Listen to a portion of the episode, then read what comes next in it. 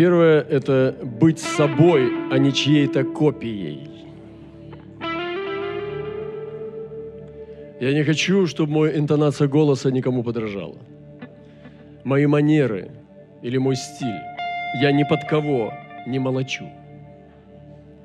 И никогда не молотил. Ну, в детстве было. В юношестве тоже. Я хотел быть Гамлетом. Я хотел быть Фаустом. Я хотел быть Печориным. Кем там я еще хотел быть? Ну, Жаком Фаталистом. А теперь я хочу быть самим собой в Иисусе. И это на самом деле зрелость. Есть время, когда ты молчишь, потому что ты учишься и впитываешь. Это нормально. И ты учишься, и ты берешь лучшие вещи от людей, лучшие вещи из идей, лучшие вещи из духовного мира. Ты не можешь не подражать. Мы влияем друг на друга, и мы в сообществе человеческих сынов и, и дочерей. Поэтому мы носим одну одежду, у нас одни и те же бренды, мы один и тот же стиль в какой-то степени. Но тем не менее, на всем этом фоне мы сохраняем индивидуальность Боги, потому что Господь дает новые имена. Я верю, что на небе не будет повторных имен. Он даст каждому новое имя, которого нигде во Вселенной, ни у ангелов, ни у людей не бывает. Это новое имя, потому что все виды названы, даже растений, там, насекомых и животного мира, они все названы разными именами. Даже Адам тянул на это, а тем более Бог. Когда Адам называл все виды, он называл их разными именами. Адам назвал всех животных. Он давал им имена собака, кошка, тигр, лань, олень, птица, орел, сова. Адам так просто, просто работал. Работы было у него много. Это конкретно. Он занимался этим годами, я думаю. Пока он все озвучивал. И так оно и было. Животное подходило, получало помазание, и шло таки вот кошка. Они все получали помазание, название, и получали имена, и двигались дальше. И они прыгали, радовались, что теперь олень – это олень. Но человек без имени. Вы знаете, я недавно смотрел одно свидетельство женщины Божьей. И она рассказала, как она проходила однажды э, в понедельник, пошла посещать, она в Африке двигается, посещать пошла в своем трудовом дне хижины своих прихожан. И увидела, что одна женщина сидела на, на очень сильном солнцепеке, что не свойственно в этой стране африканской.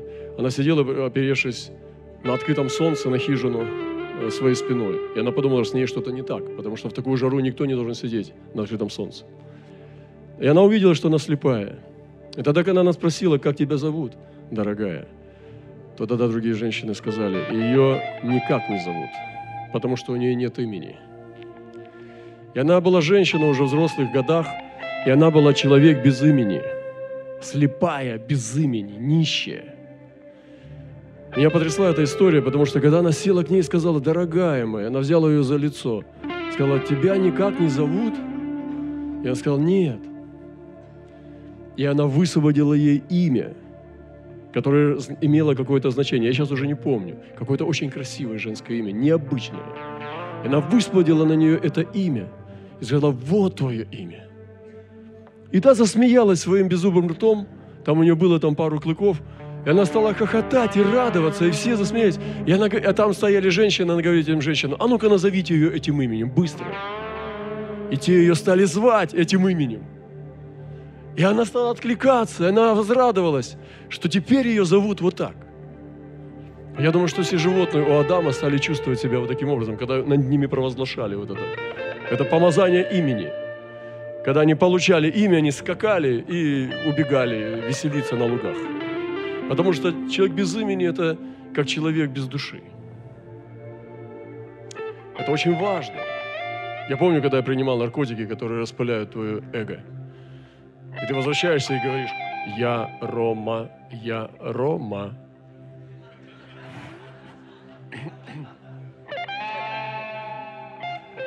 И ты приходишь в себя и собираешь эти осколки, эти, эти разлетевшиеся звездочки тебя, все в кучу, и потом говоришь, фу, я Рома.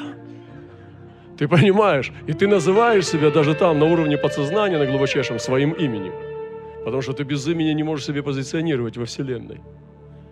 Это очень важно, имя. И когда она стала ей освобождать, и эти женщины стали звать, и началась такая веселуха, она стала смеяться, потому что у нее имя теперь есть. Она обняла ее просто крепко, прижалась к ней лицом, и та прозрела.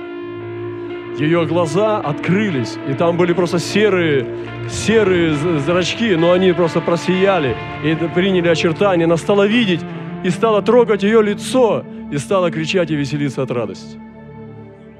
Видите, что делает имя? И когда мы теряем свою целостность, теряем свою личность в Боге, то мы теряем силу. Есть опасности этого, того, что я говорю. Потому что есть время молчать, когда ты учишься быть частью, как личностью. Ты впитываешь э, силу, чтобы исполнить призвание. И всем нам нужно сегодня найтись в Боге.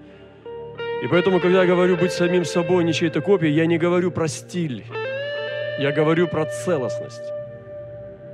Я не говорю про стиль, я говорю про целостность. И Писание говорит такие слова, апостол Павел сказал, «Я все почитаю за ссор, тщетой ради превосходства познания Христа Иисуса, Господа моего. Для Него я от всего отказался и все почитаю за ссор, чтобы приобрести Христа и найтись в Нем, и найтись в нем не со своей праведностью, которая от закона, но с той, которая через веру во Христа. С праведностью от Бога по вере, чтобы познать Его и силу воскресения, Его участие в страданиях Его, сообразуя смерть Его, чтобы достигнуть воскресения мертвых. Чтобы найтись в Нем через веру во Христа. Мы кем-то были, может быть, даже в мире, встречаю иногда, удивляюсь этому парадоксу. Он кем-то был личностью. В церковь приходит и потеряет личность. Удивительно. Должно быть наоборот. Когда ты приходишь в Бога, ты начинаешь, ты возвращаешься на свое место, в свой пазл как бы вечности. И ты начинаешь идентифицироваться с самим собой от вечности. И ты находишься в нем. И Павел сказал, я хочу найтись в нем. Найти себя, найтись, найти свою целостность, стать этой личностью от вечности – и я верю, что абсолютно это возможно сделать только в Боге. Когда у человека гармония, с этими четырьмя, я добавляю четвертое, о чем говорил тоже брат наш, это очень важно. Раньше я не видел этого и понимал, что чего-то не хватает. Мы говорили о том, что нужно найти гармонию с самим собой, гармонию с Богом, гармонию с ближним.